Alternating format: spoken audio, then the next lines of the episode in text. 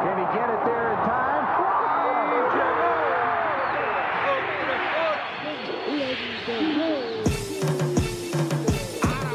La línea en los deportes, ¿quién fue que la marcó? La garata y qué pasó por escuchar la garata, se me olvidó el ponchador. La garata y qué pasó, mi jefe en el trabajo, un memo me dio y qué pasó.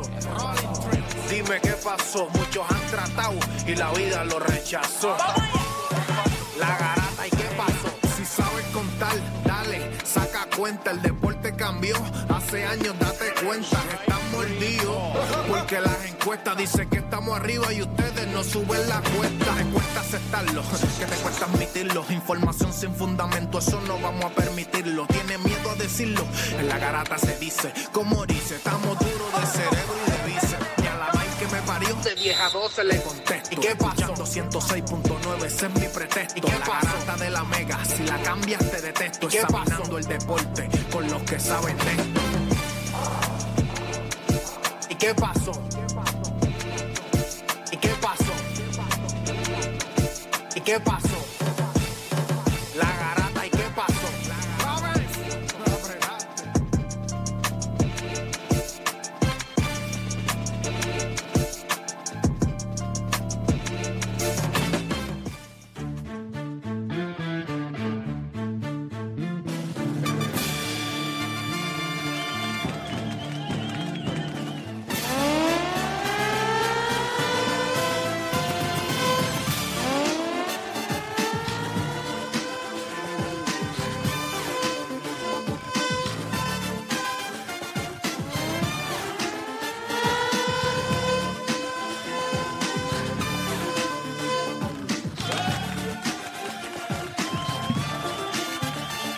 Viene de Puerto Rico, hoy la garata está joven hoy. Hay alguien que la desbalancea un poco, ¿verdad? Desde RD, ¿verdad, Aquile? Aquile, ¿cómo estamos hoy?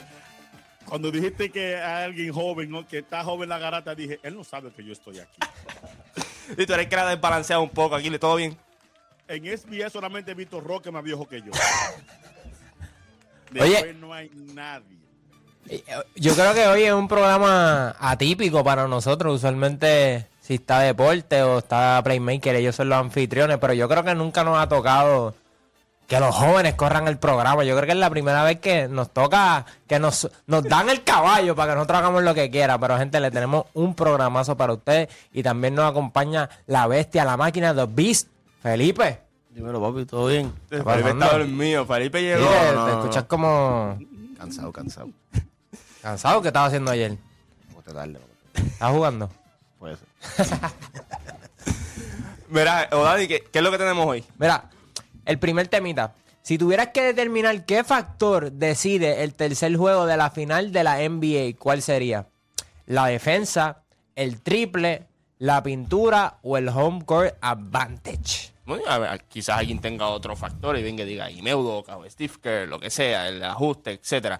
Pero usted va a buscar dentro de todo ese reglón que usted puede ver, te va a decir, esta va a ser la clave para que Golden State gane o para que Boston gane. También tenemos otro temita, que este va a ser para la garata del día. Si como fanático pudieras decidir ir al evento cumbre de una liga, ¿cuál escogerías? Super Bowl, Juego 7 de la NBA, MLB, final de la Champions, final de una copa. ¿Qué evento, usted- una pelea de boxeo, qué evento grande, masivo le gustaría ser parte de? Aquí le tuviste cuánto estaban las taquillas en Golden State para ver un jueguito de, ¿verdad? De la final. Eh, las No, taquillitas que ¿cómo siempre ponen allí de 45 mil, 50 mil dólares por taquilla allí para estar cerquita de los jugadores y, y secarle el sudor.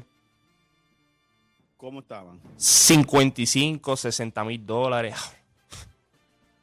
Wow. Para ver un juego de basquetbol. Mira, yo soy fanático, amante del deporte, pero yo debo ser muy, muy, muy millonario para soltar 100 mil dólares por dos boletas, porque esa es otra. No te venden una boleta de esa de la primera fila.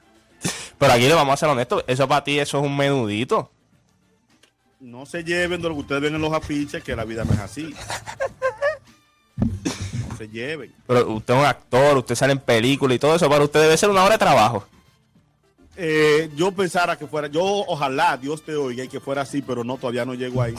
Y a en Boston, ¿cómo están las boletas? ¿Ustedes se imaginan cómo subirían esas boletas en un séptimo juego en Golden State? No, eso, eso tickets van a estar. Pero es que ya San Francisco de por sí es, es Claro. carísimo. Más añádele que el Chase, el Chase, el Chase Center, El- ¿verdad? el Chase O O sea, Center, sí.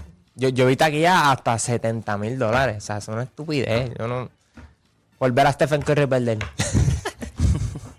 Gente, y para el final, y para el final, sin miedo al guayo, obviamente, ¿quién gana el tercer juego de la final? Así que comenzaron las dos horas más entretenidas donde usted deja de hacerlo lo que le pagan y se convierte en un enfermo del deporte. Está un poquito nervioso porque es la primera vez. Pero nada, no cambie de emisora porque la garata comienza ahora. De 10 a 12 te preparamos. Y en tu hora de almuerzo, se la echas adentro al que sea, pues tú escuchas La Garata de la Mega.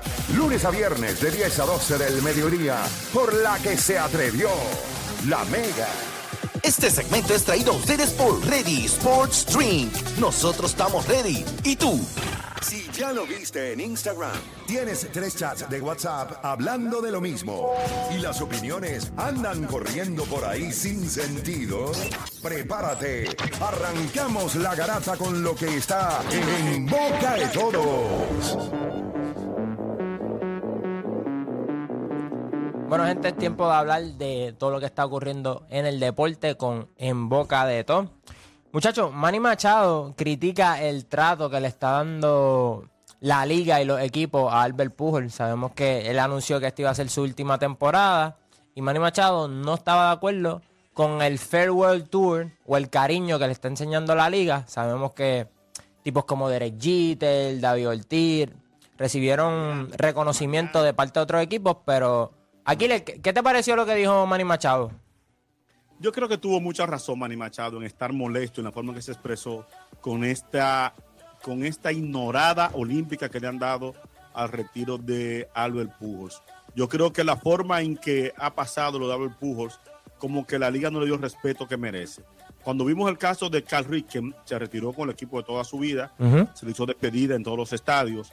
Mariano, el equipo de toda su vida, y habló este último año, se preparó todo. Derek Jeter por igual, David Ortiz por igual, eh, pero con Albert Pujol como fue dejado libre, contrato de media temporada con los Dodgers, luego un- una duda que si volvía o no volvía en último año y volver, ver que quizás la liga duda que si él le quedan, le faltan eh, cinco o seis honrones para llegar a los, seis- a los a los 700, como que puede intentar el año que viene. Quizás eso ha puesto algo de duda en la liga. Yo creo que si, habla, a, que si Albert le faltan 5 o 6 honrones, él lo intentaría otro año. Y quizás la liga está viendo eso y no quiere hacer una despedida para que diga este hombre el año que viene, sí, yo vuelvo. Yo estoy con Aguilera, yo, iba a comentar sobre eso. Yo creo que hay una incertidumbre alrededor de si él regresa o no regresa. Hay muchos factores que pueden. Eh, empujarlo a regresar una temporada, una temporada más. Eh, a lo mejor con San Luis, a lo mejor con otro equipo. A pesar de que él haya dicho que, que este es su último. Es como dice Aquiles. Tú, tú llegas a las 700 cuadrangulares, tú estás cerca, tú quedarte corto por 4 o 5 cuadrangulares, tú vas a tratar de hacerlo. Llegar No, a pero 700. Alex Rodríguez se quedó corto también. Sí, sí, para Alex Rodríguez ya habían otra, otras situaciones, yo creo. Yo creo que Ale con- Rodríguez no decidió él salirse. Exacto, era que ya que- era la decisión que se, ah, se iba a tomar.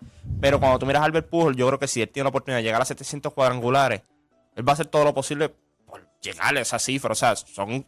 O sea, ¿sabes lo que son 700 cuadrangulares? Y yo creo que a la misma vez no se ha hecho tan vocal porque él no ha expresado nada tampoco así de que no, que ha sido bien enfático en que me voy a retirar, me voy a retirar. Él como que lo mencionó a principio de temporada, como el año pasado. El año pasado dijo como que puede que esta sea la última, la última temporada mía, pero no, no es tan enfático como con el Mariano, que siempre te vas a retirar, que tenía un buen juego y le preguntaban, ¿te ibas a retirar? Y decía, no, esto está seguro ya. A Derek Jeter le hacían lo mismo. A ver, estos jugadores le, le hacen constantemente David- estas preguntas. David- David dejó un contrato en la mesa de 17 millones para el 2017.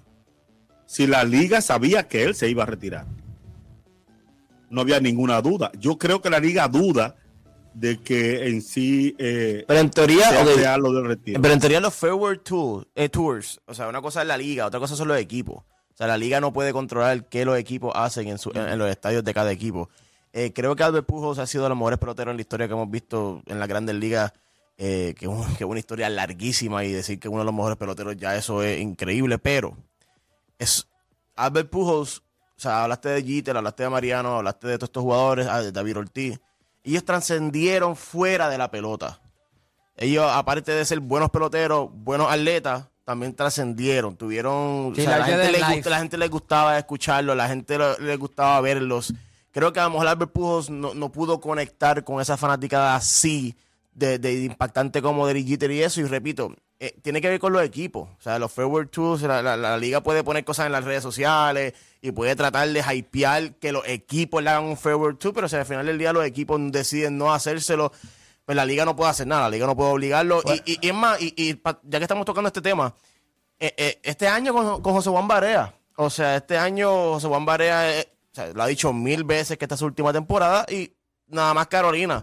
Le, ha hecho un reconocimiento en las canchas. Barea es una persona que ganó un campeonato de NBA, una leyenda. Siempre le dijo que sí para Puerto Rico y no se lo están haciendo.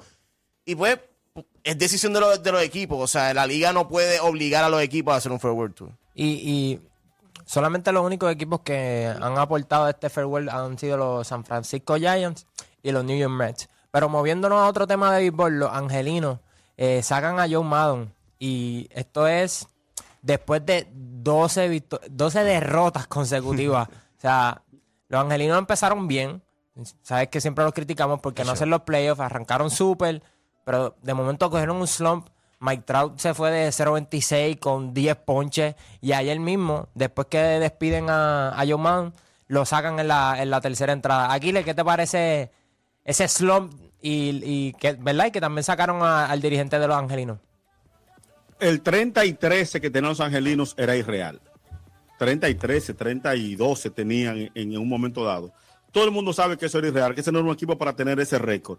Lamentablemente, eh, no pueden votar a los 25 jugadores y se le pegó el debol a John Ma- Don Maddon. Maddon, que tiene una particularidad, es que mucha gente, como él la pegó con Tampa, mucha gente le dio respeto, pero inventaba mucho y el béisbol ya no está para inventos. Eh, ellos te ponen un equipo ahí, mira, resuelve, si no me resuelve, te vas. Poncho, yo creo que él iba por el mismo camino de, de, de Giraldi, que pues ya- ellos tienen una manera de, de- de dirigir, pero creo que con los avances que hay en el béisbol, pues los obligan a sacarlos de las organizaciones. Yo creo que cuando tuviste a John Maddon, cuando yo, cuando los angelinos fueron detrás de John Maddon, era más una firma, como dice aquí, una firma de nombre y no una firma de lo que necesitamos en el momento. Yo creo que la, la filosofía de John Maddon y lo que querían hacer los angelinos no, no iba a la par, pero era un dirigente de nombre, un equipo que mm, no había hecho los playoffs los últimos años. Pues vamos a buscar al dirigente con nombre para ver si nos da ese spark. Y yo no creo que esto es de ahora. O sea, sí, tiene 12 derrotas consecutivas, pero los dos años y medio que él 13, estuvo- 13, 13. 13. Bueno, sí, 12 con él y 13 sí. Y la, y la 13 fue ayer sin él, que él no estuvo. Pero cuando tú, cuando tú miras los últimos dos años y medio de Madon el Angelino, eh, pu- él puede hacer el argumento de que eh, cuando Tani estuvo caliente, Trau estuvo lesionado. Pero, ¿sabes? Ahora cuando tú miras esto, este equipo tiene un problema, no tiene lanzadores. Tiempo perdieron un juego que no hace Syndergaard, ¿cuánto tiró? 6, 7 entradas, solamente una carrera y perdieron 1 a 0. Eh, Shohei Otani no ha empezado, ¿verdad? Batiendo esta temporada como estaba batiendo la temporada pasada. En cuestión de, la él no va a bater 300, pero tampoco es batir 245, 250. Cuando, cuando tú miras este equipo, habían otras cosas que no estaban saliendo bien y como dice Aquiles, cuando John Maddon de momento el que es primera base lo mueve a tercera y el que es tercero lo mueve a left field y el que el left field lo mueve a centro field o lo mueve a right field. ¿Sabes? Cuando empieza a hacer todo este tipo de cosas, ahí es que la gente empieza a dudar y vamos a ser honestos también. En Anaheim no estaban, o sea, la fanática no estaba, no había comprado a John Madden estos últimos dos años y medio. Y eso tiene mucho que ver a la hora de verdad cuando tú empiezas a perder juegos consecutivos, un equipo que empezó bien, un equipo que ya estaba a la flecha apuntando de que iban para playoffs después de tantos años. Pues la, decisión es como dice aquí, le cortan por donde es más fácil. Pero a la misma vez yo no creo que cuando se firm- cuando John Madden firmó en este equipo, yo no veía cómo le encajaba en lo que querían hacer los angelinos. Yo creo que ellos trataron de, impact- de que Joe Madden impactara a Los Ángeles como impactó a Tampa Bay en el sentido de que Los Ángeles no era un equipo de veteranos, era un equipo de jugadores eh, futuras estrellas, de hecho Otani, Mike Trout, de hecho Otani vino después. A lo que voy es que trató de impactar a ese grupo de jóvenes, pero Joe Madden es un dirigente, un buen dirigente, pero es bueno para equipos para equipos veteranos, equipos ready para ganar, lo, vi- lo- lo hemos visto en su carrera. Creo que los Ángeles necesitan ese, ese dirigente joven que conecte con los jugadores, que esté moderno, que esté actualizado, con lo que los jugadores... Mano, tiene un jugador que bate y pichea a la misma vez. O sea, a- ¿sabe? Es un, es- es un equipo que está evolucionando, la pelota está evolucionando y necesitan obviamente caras nuevas, mentes nuevas y, y yo creo que eso es lo que la, la franquicia de Los Ángeles necesitaba. O sea, 12, 12 veces perdiendo, o sea, corrido, pierden ayer, aunque yo, como dije Juancho, no estaba John Madden ayer, o sea que no le cuenta John Madden, pero, No, pero como quiera. eh, lo interesante de, de- de esa derrota de ayer fue contra, contra las medias rojas. Eh, ellos tienen, los, los Boston Red Sox tienen un récord de 0 y 18 si están abajo después de la sexta. Eso se, eso se rompió ayer con los angelinos. Así que Están calientes también. O sea, los Red Sox están ahora mismo calientes. Un equipo que empezó, que tuvo lesiones, tuvo situaciones. Era de esperarse. Y una vez llegaron los jugadores, ¿sabes? el bateo siempre ha estado. Y cuando han podido producir, mira lo que mira, ¿verdad? mira el resultado, a diferencia de los angelinos. Solamente le falta un, un bullpen confiable, no excelente, no, no el bullpen de Kansas City que hablamos ayer de 2015, un bullpen confiable, que tú sientas que ese cerrador te puede sacar tres outs en el noveno, cuatro outs entre octavo y noveno. Solamente le falta eso para entrar a la pelea. Señora, solamente Boston está solamente por encima de Baltimore. Porque ayer creo que ganaron todos los del este. Creo que ayer ganaron todos los del este. Y cuando tú ganas tu juego, por- Boston tiene 7 y 3 los últimos 10 juegos. Pero ayer ganaron todos los que están arriba de ti. Ayer, ga- ayer ganó Yankee, ganó Toronto, ganó Tampa. Y ganó Baltimore. Si los cinco equipos de la, conferen- de la, de la conferencia este de la Liga Americana ganaron ayer, que cuando tú tienes un, buen arranque así, un- una buena mitad, una buena parte de la temporada así, con, con seis ganados consecutivos, pero de arriba no pierden, te ve, se nota lo mal que tú estabas. Y en el caso de John Maddon, Boston estuvo muy mal en su momento, perdió 10 juegos creo consecutivos, o perdió 12, eh, 10 de 12 en un tramo, pero nadie pensó en votar a Alex Cora. Ajá. Esa es la, difer- esa es la No diferencia. cuestiona. Porque no, no es que no y- y, conect- como ha conectado con los jugadores, los jugadores no le van a dar la espalda. Creo que John Madden, en gran parte, los jugadores, hermano, si uno- o sea, indirectamente te dan la espalda si no salen a jugar. No, y, fu- y, ¿verdad? y fuera de todo, nunca hubo una duda de que él no podía sacar el barco otra vez a flote. Yo creo que con Joe Maddon siempre ha habido esa duda, tanto cuando estaba en Chicago, cuando, los fina- cuando sus últimos años en Tampa también, y en los angelinos aquí nunca se vio, ¿verdad? La gente nunca compró que podía ser, como quien dice, este dirigente que iba a ser el Salvador, a diferencia de cuando llegó Alex Cora a Boston en aquel entonces. Entonces, este tipo lo suspendieron, pues, lo tuvieron que votar. Una vez acabó esa suspensión, lo volvieron lo firmaron. O sea, este- esta gente sabía lo que había. Y, que cuando estar. tú tienes un resumen, lo- los jugadores te respetan. Este, eso que dijiste es, es bien cierto, porque eso me recuerda al año que Shaquille O'Neal quería a Stan Van Gundy afuera. Y Stan Van Gundy es excelente, pero no es para Riley. No tiene el resumen. So, yo creo que esa, esa es la diferencia entre Co- de Cora y Madon, que cuando ya tú tuviste éxito en esa organización, pues es bien difícil que si tienes un slow empezaste lento, que los jugadores estén en la espalda. Pero nada, moviéndonos a otro tema. LeBron James ayer soltó otro preview de The Shop donde dice que le gustaría jugar con Golden State. Le hicieron, señor. le hicieron una pregunta sobre que cuál equipo de los playoffs a él le hubiese gustado unirse. Y él dice que Golden State. Ya LeBron James lleva rato con la propaganda de jugar con Stephen Curry, Sí, hace, hace, hace unos meses atrás también dijo que quería jugar con Stephen Curry. Le preguntaron a Curry, Curry como que no, no le agradó mucho la idea. Aquiles, ¿qué te parecieron las expresiones de LeBron James en The Shop? Eh, mm, ¿Qué te digo? LeBron no tiene tiempo en eso. eh, yo siento que es un exceso de, de, sinceridad. Que a veces tiene que ser medio hipócrita. Estamos claros que LeBron no tiene seis coronas eh, por Golden State. Fueron tres veces que le ganaron. Y no le ganaron cuatro porque, gracias a Dios, era LeBron James en ese 2016, ese regreso. Si hubiesen sido cuatro derrotas consecutivas contra el mismo equipo, eh, se sintió tan durán ayer LeBron James en unirte al equipo que más te ha maltratado. Porque San Antonio le ganó dos a LeBron, pero fue un San Antonio 2007 que LeBron andaba con 11 locos. Eh, luego le gana eh, en el 2014. Pero yo creo que fue, hizo una, una un Kevin Durant, Dur- eh, LeBron ayer, en tratar de unirse con su mayor verdugo. Es como dijo Play los otros días, ahora esta liga es de Avengers, ahora todos nos unimos, a pesar de que tuvimos una, una rival, por lo menos a mí no me gusta verlo, yo no sé ustedes, pero a mí no me gusta ver que en el nivel más alto, pues estos jugadores digan, no, yo quiero jugar con esto, yo quiero jugar con el otro, yo, yo no tendría esa mentalidad, yo quería, yo, yo te quiero aplastar, yo te quiero ganar. Yo estoy en Los La- Ángeles, no, eh, o decir, yo estoy en Los Ángeles, aquí yo quiero estar. Por e- no, y- en el mismo estado. gustado que O sea, esté en Los Ángeles. Ajá. Y, una de las razones por la cual mucha gente a lo mejor este cuest- no cuestiona, pero hay uno, hay unos boquetes en mi legado, es por culpa de Stephen Curry y los Golden State Warriors. Así que decir como que no, yo quiero jugar con Golden State, pues ah, como que yo creo Lo que que hizo que- la diferencia es que él lo dijo, que Durán lo hizo, pero es lo mismo. yo, yo diría que es peor.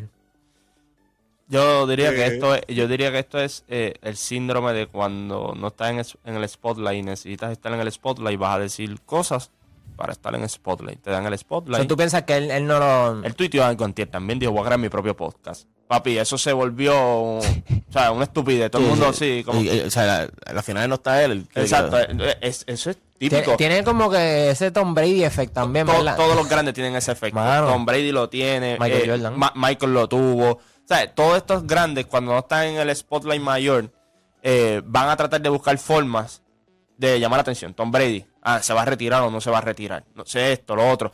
Ganan los Rams y ¿qué hace? Me retiro. Papi, la parada de los Rams se fue por un. Se, se le olvidó a la gente de eso.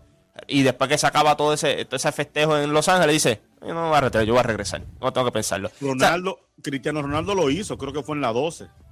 Sí, sí, que él, él iba, él iba a evaluar su, iba, iba a evaluar todo. y- o sea, este tipo de persona quiere siempre estar en, en el spot. Él lo dijo. Cuando él vio a J.J. Reddick, mírate esto, él ve a J.J. Reddick y ve a CJ McCollum ayer, que destruyeron a, No. a Stephen A. Smith.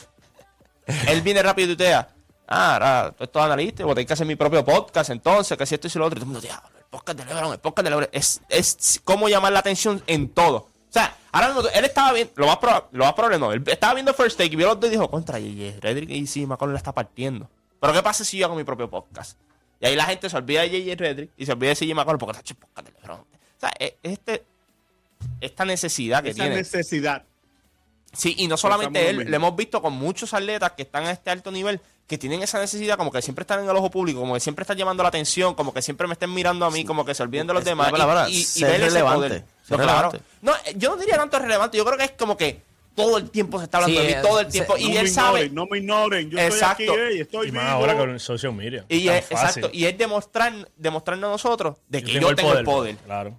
Mira, hablando de, de lo que dijo Dani de la, de la, de la, de la Liga de Avengers, eh, va- voy a explicar un poco más o menos lo que está pasando en la NBA, que, que es la, en la era del AAU y en los torneos nacionales. Obviamente, en la época de los 80, 90, cuando los jugadores se creaban en New York, ellos jugaban con los de New York. Ellos no sabían quién era el duro de California, no sabían ni quién era el duro de Florida, ni East quién Coast, era el duro Coast. de Texas. Ellos jugaban con, con- con los de Sudesto. Cuando llegaban a la NBA, ellos no sabían quién era nadie. Ellos pues por nombre, sí, este, este, este, este, pero nunca habían jugado con ellos, nunca lo habían conocido, nunca. Sí, que la mentalidad era. Ellos Yo, jugaban en eso. o sea, que la mentalidad ella, yo quiero. yo, yo- yo soy mejor que tú. Que yo vine de New York, tú vienes de Florida, ah, pues yo. Hoy en día, esto, eh, eh, esto, eh, ellos llevan jugando desde los 9 años, 8, 10 años, national- obviamente las redes sociales, torneos nacionales. Sea, un jugador de California se puede, puede jugar con un jugador de Florida team de 20 eso. torneos en, en un travel team y esa es la diferencia ahora que estos, estos jugadores se conocen cuando llegan a la liga tú los ves que eh tanto tiempo te acuerdas cuando jugamos pero eso es lo que está pasando y por eso se le hace más fácil a los jugadores hacer super teams y crear esa dinámica pero creo que pues, Se aquí- habla- siempre se ha hablado que, que el, tri- el Big Three de Miami se armó en el Mundial del 2008. Sí, en, en USA Team. Sí, sí, sí, sin duda alguna. Y, y, y, bueno, aquí me han criticado cuando yo hablo de que LeBron piensa mucho en, en- en lo individual y que LeBron piensa mucho en él. Y, y, y, mano, él, él mismo sigue dando ejemplo, él mismo sigue dando el porqué. O sea, cuando, cuando hablamos de los números que hizo en la conferencia de prensa, no, no fue una mala Es que la temporada. pregunta en el Yo- tú podcast se sabes, ve que, que- que es más setia que... que Sí, o seguro, No, no seguro. parece nada natural. Yo creo que Play aquí dice que no, que siempre Michael Jordan busca la manera de, de mantenerse relevante y en the spotlight, pero es como tú dices, cuando tú tienes ese ego, a lo mejor la manera que en que hay, lo hace hay veces que yo quisiera que eso pasara. Yo quiero saber más de Jordan. Yo quiero ver más a Jordan. Que yo quiero Jordan- escuchar Jordan más la opinión era, de era un Jordan. mito porque cuando los juegos de PlayStation de, de 64 Él no dejaba, sí. tiempo, Jordan no salía. Era como que. Y el "Gente, que no salió con Jordan". tenía que ser la, fue la No. portada, fue todo lo que pasó. Y no, era bien difícil, tú sabes de la vida personal de Jordan, de, claro, en los tiempos, pero que él sola- no saliera en los juegos de, de Nintendo. Bueno, él no, de- tiene, él- de él no tiene redes 64. sociales. Michael Jordan no tiene redes sociales. es o un sea, tipo eh, misterioso. eh, pero para mí es mejor que sea Y así. sobre lo del podcast, yo creo que lo que hicieron ayer este, CJ McCollum y J.J. Reddy, eso va a cambiar el juego un montón. Porque los canales, estos tipos pueden crear, estos tipos son millonarios. Ellos pueden crear su propio podcast y la gente los va a escuchar porque ellos sí saben lo que están hablando. Ellos estuvieran ahí. Porque muchas veces yo escucho a estos jugadores y de estos eh, analistas y ellos critican de las cosas que no son de baloncesto. Ah, porque yo pienso que este, este. Papá, háblame de lo que tú ves de- con la bola, cómo se mueven, X y cero. Y ese comentario que él dijo ayer de Westbrook, ah, que no le gustó que estuviera en la conferencia. ¿Quién le importa si él estaba o no estaba? Que cómo tú lo ves, eso no, eso no es relativo. El tipo, bueno, puede ver la parte positiva que el tipo está allí apoyando a su equipo. Yo- Es como yo si, la mamá de uno de ustedes está aquí, ¿qué hace tu mamá? Hermano, está apoyando, quiere ver a su hijo, cómo lo hace. Yo creo que va a haber una balanza, porque usualmente eso que dice Emma es cierto. Hay mucha gente que es freak del baloncesto y quiere saber sobre los fundamentos y todas las cosas que están ocurriendo en cancha. Pero estos tipos también lo que hacen es vender y entretenimiento. Y sabemos que el, decir el nombre de Westbrook, o el decirle este dijo esto, o la pelea de Draymond Green con Kevin Durant, eso vende más que a veces hasta el mismo producto del baloncesto. So, yo creo que ahora vamos a ver ese balance más de tipos como Steven A. Smith y jugadores ¿verdad? Que, que, que estuvieron en la liga por mucho tiempo, como JJ Reddick. Ah, El podcast de él está brutal. Eh, eh, es un ejemplo. A mí me gusta la lucha libre. Siempre me ha gustado la lucha libre. Fanático. Obviamente, tú, tú, tú cuando veías antes documentales de la lucha libre, pero la lucha libre quería mantener la mística de, de los personajes. Y tú no querías El ver un. Undertaker siendo Mark. O un Kane siendo fuera personaje. Ahora WWE ha roto ese esquema. Ha dicho, vamos a traerle a, a- a la fanaticada lo que es desde la voz del luchador. Broken Skull Sessions, que es un podcast que hay dentro de WWE. Stone Tú- Cold. Tú escuchas a los luchadores hablando de ellos, con lo que ellos pensaron en cada pelea, por qué hicieron esto, por qué hicieron lo otro. Y eso es lo que está pasando ahora mismo en el deporte, pero ahora estamos hablando de la NBA. O sea, tú puedes escuchar a Steven. Smith, a Michael Wilbon, a, a Seth Greenberg y, y- y, oye, yo me crié con ellos, leyenda. Pero no es lo mismo cuando te lo dice J.J. Redick, C. McCollum, que estuvieron allí, que te pueden explicar. No, no, esto fue lo que pasó. Y que no se ve el hate, porque muchos de estos tipos, a veces se ve un hate que lo cogen con un jugador y te dice, diale, este tipo. Hay veces que Skip Bayless. Ella agenda, "Diale, este se ve no que la tienen da a agenda". LeBron". O sea, yo creo que el, el año pasado fue la primera vez que yo vi que le dijo algo positivo. Pero es como que, ¿por qué tanto negativismo? ¿Por qué? De LeBron, Skip Bayless. Sí, porque él perdió, él- él perdió una apuesta y tuvo que decir 10 cosas positivas de LeBron. De verdad fueron, fueron como dice Ah, Emma. no, pero eso, eso no es decir algo positivo, es pagar una apuesta. No, pero, como- ve, pero eso Pero le vende. costó, no te creas aquí, les dijo 10 cosas y de las 10 positivas podemos decir, como dice Emma, lo que dijo fue una, técnicamente, porque las demás son cosas que todo el mundo sabe, ah, que Pero- pasa bien el balón. Ah, pero- que esto, pues, Pero, hecho, Emma, es que eh, eso es así, eso vende. Cuando- ah, No, yo, entiendo que vende, pero hay un punto que ya tú ves como que, brother, Yo- ¿vamos sí, a hablar de esto o vamos a...? Pero el fanático casual no lo ve así. Yo recuerdo una vez que yo le envié un TikTok a ustedes por el chat que habían puesto a, a Kevin Durant por encima de Larry Bird. Y esas son cosas que el que sabe de baloncesto, ¿verdad? Tú dices, papá, esa conversación eh, Pero es Dani, ¿qué, te- irrelevante. Dani, ¿qué te espera? ¿Qué te espera de esta generación? Que cuando tú pones un post en redes sociales, Puerto Rico juega a las 4 por tal sitio. ¿A qué hora juegan? En los com pero no leen. Es una generación que no lee, no se investiga, no hace nada. Ah, ¿cuándo juega este equipo? Mira, yo te puedo decir cuándo juega este equipo, pero tú puedes ir a tal.com y, y- buscarlo tú. ¿Tú te crees que esta generación se va a poner a ver videos de Larry Bird a ver si en verdad era mejor No que Kevin Durant? Ellos lo que van a ver es Kevin Durant, entonces, diablo, si Kevin Durant mide 6'10 y mete la bola como la mete, dos campeonatos, MVP, pero olvídate Larry Bird, este es mejor, eso es lo que piensa. Mira, y, y hablando de investigación, demandan al FBI por inacción unas 90 gimnastas, incluyendo a Simone Biles, Al Raisan y Michaela Maroney. ¿Por cuánto? un billón, Un billón. contra el FBI. Yo, yo no sé cómo ese tipo de demanda funciona. Que, que contra el FBI, Bueno, yo- supuestamente fue por, por, irrespo- por irresponsabilidad del Pero un FBI. año. Exacto, porque ellos estuvieron informándole y el FBI tardó un año completo en Sí. Dice- abrir la investigación, o sea, darle la importancia a la investigación que se merecía. Dice, no fue hasta un año después que el FBI abrió una investigación formal, pero tampoco informó a otras autoridades federales o estatales de Michigan, según el inspector general del Departamento de Justicia. No hay duda que los agentes del FBI en 2015 sabían que NASA le estaba acusando agredir a gimnastas, pero no actuaron, dejándolo en libertad para seguir atacando a mujeres jóvenes y niñas durante más de un año, expresó la demanda. O sea, eso está bien fuerte. Como... ¿Y, y, y por qué ocurren estas cosas? O sea, que una institución como el FBI sabe que, un- que este tipo es un peligro, que es una amenaza para pasa, mucha lo que pasa gente. es que, que un pero- caso Del síndrome eran los mismos papas y confiaban en el tipo. O sea, es un caso que, que no es tan fácil como uno piensa, porque ahora nos enteramos de todo esto, pero mientras estaba este tipo, este, este asqueroso, porque para mí es un asco de, de humano, estaba haciendo lo que estaba haciendo, ellos estaban teniendo éxito. Eso es bien difícil decir, pero ¿y dónde está aquí? No, y eso todo, están teniendo éxito. y- Estoy seguro que el FBI preguntaba, como tú dices, a los papás, No, mira, que yo sepa. Y muchas veces ellos operan así de buena, lejos. o sea, el FBI muchas veces operan de lejos. Ellos no están ahí. este, exacto. Ellos van a donde ti cuando ellos saben que tienen toda la evidencia. Eso es, es un caso Recuerdo un caso de una que de un padre de la gimnasta que se suicidó cuando se descubrió todo. Sí, Sí. sí, que, sí. que la hija le dijo, eh, fulano me toca. Eso no, porque tú no quieres practicar, porque tú no quieres esforzarte. Cuando salió todo, que ella salió expuesta también, que ella que tenía el tema, fue que los padres, el padre se suicidó al final, porque era algo que nadie creía. Uno como hombre, como padre, no entiende cómo va a haber gente con ese nivel de enfermedad. Y eso como pasó al FBI. No, y, y más una persona respetada, o sea, respetada en, en el deporte de gimnasia, respetada por la Federación de Estados Unidos de Gimnasia, todas las medallas olímpicas que ha, que ha ganado y mundiales y todo, pues uno se pone a pensar, me imagino, pero qué bueno que pase esto, mano, y qué bueno que, que, le, que le den el dinero a, esas mujeres, atletas, se lo merecen. Y- hablen. Sí. y, y espero, y, y- y espero que, que esto sirva para las futuras generaciones, que cuando, o sea, si, si como dices, si se escucha agua es porque el río viene. Pero yo O tengo sea, nena, yo voy al doctor. Yo, yo no sé mucho, pero yo estoy ahí. Y si hay que hacerle algo, yo estoy ahí con él. Y si mi nena grita o llora, a mí un puño no me falta nada para que se me zafe.